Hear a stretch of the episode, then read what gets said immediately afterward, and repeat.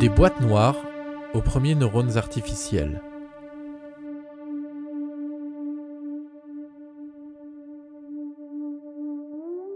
La naissance de la cybernétique est généralement reliée à la publication de l'ouvrage La cybernétique, information et régulation dans le vivant et la machine du mathématicien Norbert Wiener. Cette science du contrôle prend racine dans la balistique militaire, permettant d'ajuster la trajectoire d'un missile en temps réel sans intervention humaine, ainsi que dans l'optimisation des flux de ravitaillement aérien. Elle va rapidement investir d'autres champs d'application pour devenir un paradigme mental pouvant concerner l'individu, voire l'ensemble de ses relations sociales.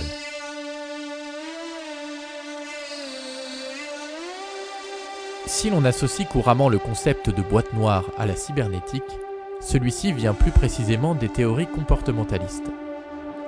À la suite des expériences sur les réflexes conditionnels d'Ivan Pavlov, qui vécut de 1849 à 1936, figure la plus célèbre du comportementalisme. Les psychologues John Brodus Watson et Burrus Friedrich Skinner développent le behaviorism, une méthode permettant d'étudier les relations statistiques entre l'environnement et le comportement en faisant fi du psychisme humain.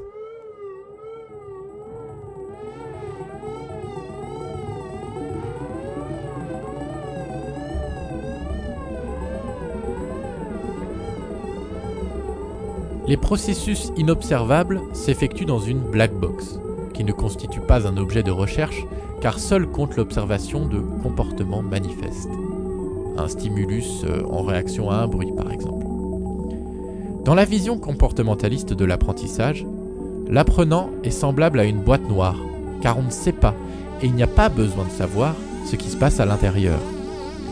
L'individu est le seul résultat de son environnement. Il suffit d'analyser ses entrées, inputs, et sorties, outputs.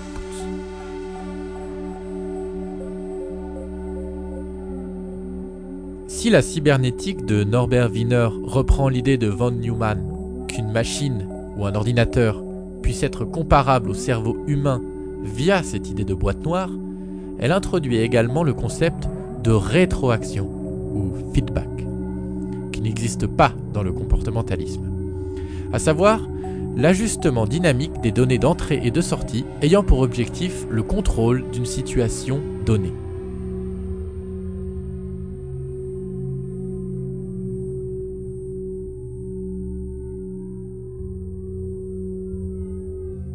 Dans les pays francophones, si on a tendance à agglomérer les approches comportementalistes et cognitivistes, d'où l'expression de TCC pour thérapie cognitivo-comportementale, aux États-Unis, le cognitivisme, né à partir de la cybernétique, est vu comme une critique du comportementalisme. Ainsi, s'appuyant sur la cybernétique, les théories cognitivistes vont reprendre le paradigme de l'input-output, non plus pour dire que le psychisme est une boîte noire, mais pour étudier la structure du système responsable des différences entre les entrées et les sorties. Définie par Wiener comme une théorie entière de la commande et de la communication aussi bien chez l'animal que dans la machine, la cybernétique historique ne peut donc se réduire ni à une simple évolution des mathématiques, ni à une logique comportementaliste. Selon le philosophe Pierre Casounogues, la cybernétique va prolonger les travaux de Turing vers une logique de simulation des neurones du cerveau humain.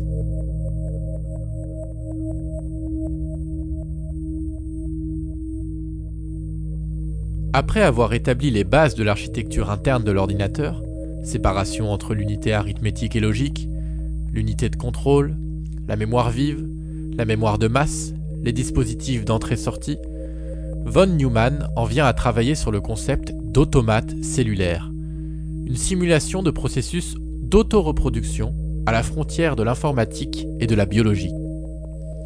Réunis en partie dans l'ouvrage posthume L'ordinateur et le cerveau, publié en 1996, ces conférences et articles permettent de préciser le passage du vivant à une machine prenant la forme d'un réseau neuronal, soit donc une préfiguration explicite du moins dans le vocabulaire, des réseaux neuronaux du deep learning.